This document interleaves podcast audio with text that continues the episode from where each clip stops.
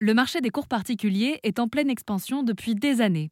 Mais avez-vous pensé aux jeux ludo-éducatifs Car oui, on peut apprendre en s'amusant.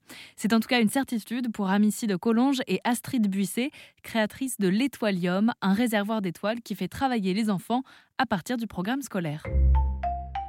Alors qu'est-ce qui se passe aujourd'hui? On a fait un double constat. Le premier, c'est que dans les familles, et avec le confinement, ça s'est accentué, on a des enfants qui ont du mal à être autonomes, à travailler seuls, qui sont souvent addicts aux écrans, et, euh, des parents qui sont un peu euh, attristés de voir que leurs enfants n'ont pas une motivation extrême pour faire leurs devoirs ou des tables de multiplication. Et, dans les écoles, on a fait aussi un constat qui est assez unanime, c'est que les professeurs des écoles sont tiraillés entre des enfants qui vont très vite, qui ont besoin d'être nourris, et d'autres qui me prennent beaucoup plus de temps.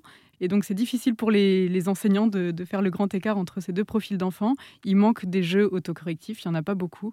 Souvent, c'est le système D qui revient. Donc, les professeurs se fabriquent des, outils euh, pour que les enfants puissent travailler en toute autonomie. Mais voilà, il n'y a pas beaucoup d'offres euh, autocorrectives euh, sur le marché pour les enseignants.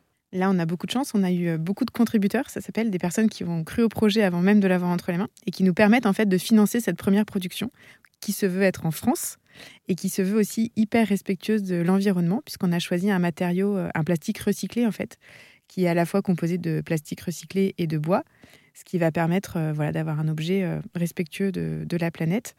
On cherche aussi à faire une fabrication locale. Donc tout ça prend un petit peu de temps et beaucoup de sous. C'est pour ça que on a mis en place ce système de précommande qui est encore valable jusqu'à ce que les étoiliums soient disponibles, on pense début 2023. On parle des jeux ludo-éducatifs sur l'antenne d'Airzen Radio avec euh, le dernier en date, l'Étoilium, dont nous ont parlé Astrid Buisset et Amici de Collonges, les deux créatrices. Pour en savoir plus, rendez-vous sur airzen.fr.